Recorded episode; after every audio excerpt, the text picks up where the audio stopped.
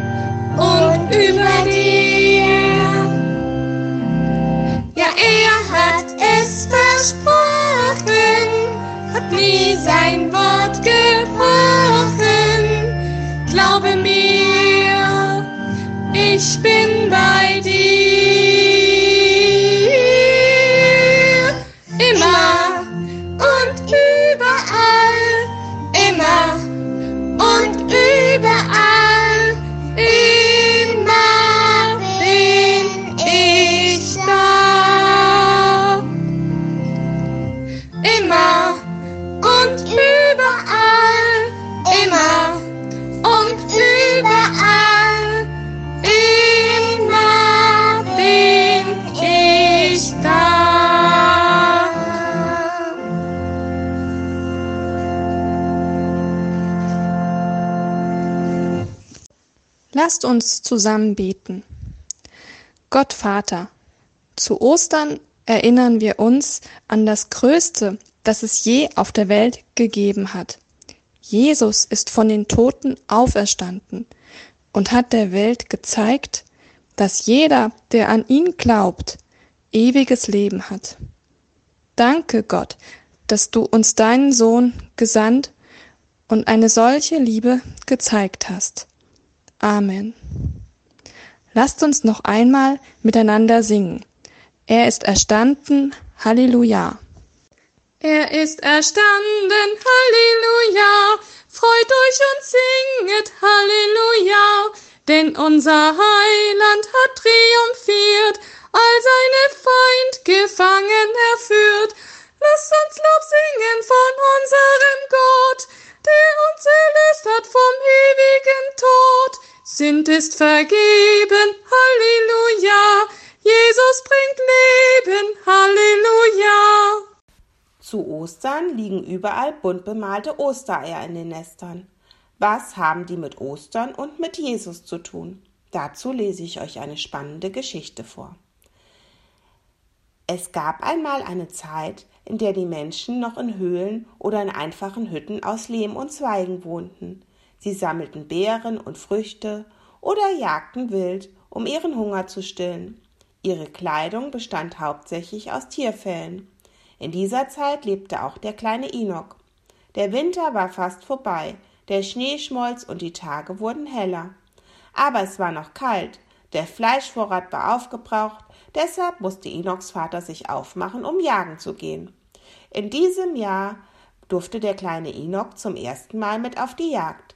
Sie mussten sehr weit wandern und kamen schließlich in eine Gegend, in der selbst Enoks Vater noch nie zuvor gewesen war.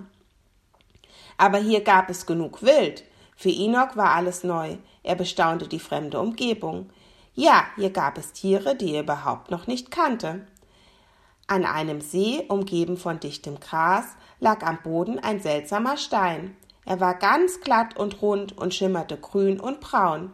Enoch hob den Stein auf und steckte ihn in seinen Fellbeutel. Dann zogen sie endlich heimwärts. Zu Hause angekommen, zeigte Enoch den Stein seiner Mutter. Es muss wohl ein besonderer Stein sein, sagte sie, denn ihr seid wohlbehalten wieder hier, und der Vater hatte gute Beute gemacht. Enoch trug den Stein nun immer bei sich, ganz nah am Körper. Den Menschen ging es an diesen Tagen nicht besonders gut. Sie wollten endlich wieder Wärme der Sonne spüren und frische Kräuter und Früchte essen. Manche Menschen waren schon ganz schwach, besonders für die Kinder war der kalte Winter sehr hart und gefährlich. Eines Tages nun passierte etwas Merkwürdiges. Enochs Vater hatte sich einmal wieder über den Stein lustig gemacht, die, den Enoch wie ein Schatz hütete. Da hörte man plötzlich ein merkwürdiges Geräusch aus dem Stein, ein Knacken und ein Schaben. Enoch legte den Stein auf den Boden, und er wackelte plötzlich hin und her. Verwundert schauten sich die Eltern ihn an. Wie kann sich ein Stein bewegen? Plötzlich hatte der Stein Risse und ein kleines Loch. Sollte es etwa ein Ei sein? Aber so ein großes, sonderbares Ei hatten sie noch nie gesehen. Sie kannten doch nur die kleinen weißen Vogeleier, die die Vögel in die Nester der Bäume legen. Doch dieses hier war groß und grün. Man wartete noch gespannt, was geschehen mag. Und wirklich, nach einiger Zeit schlüpfte aus dem Stein, nein, aus dem Ei, ein wunderschönes, flauschiges Küken. Und als die Sonne in die Hütte hineinschien, stellte sich das Küken auf seine kurzen Beine und streckte seine Flügel der Sonne entgegen. Je größer der kleine Vogel wurde, desto mehr erwachte auch die Natur. Es blühte und es grünte, und die Menschen ging es wieder richtig gut.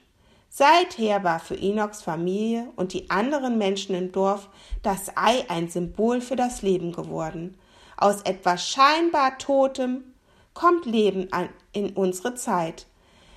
Wenn etwas aus grauem, starren, Natur ebenfalls etwas Neues wächst und sprießt, wenn die Sonne die Wärme und das Licht zurückbringt und die Menschen aus ihren Hütten und Höhlen herauskommen, um zu feiern und zu lachen.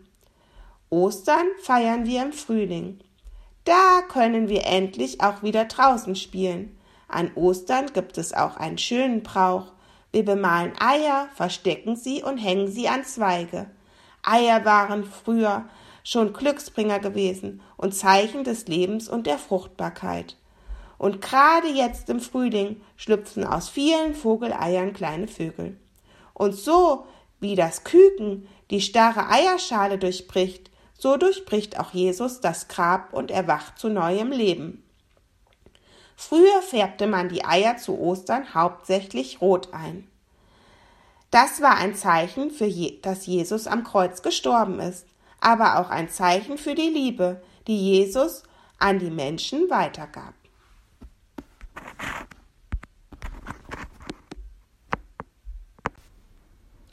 Wir wollen zusammen beten, wie Jesus uns gelernt hat. Vater unser im Himmel, geheiligt werde dein Name, dein Reich komme, dein Wille geschehe, wie im Himmel so auf Erden. Unser tägliches Brot gib uns heute und vergib uns unsere Schuld, wie auch wir vergeben unseren Schuldigern, und führe uns nicht in Versuchung, sondern erlöse uns von den Bösen, denn dein ist das Reich und die Kraft und die Herrlichkeit in Ewigkeit. Amen. Nun geht hin mit dem Segen Gottes.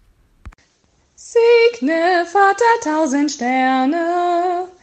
Segne, Vater, unsere Erde, segne, Vater, Meer und Land, segne, Vater, Herz und Hand, segne, Vater, tausend Sterne, segne, Vater, unsere Erde, segne, Vater, Meer und Land, segne, Vater, Herz und Hand.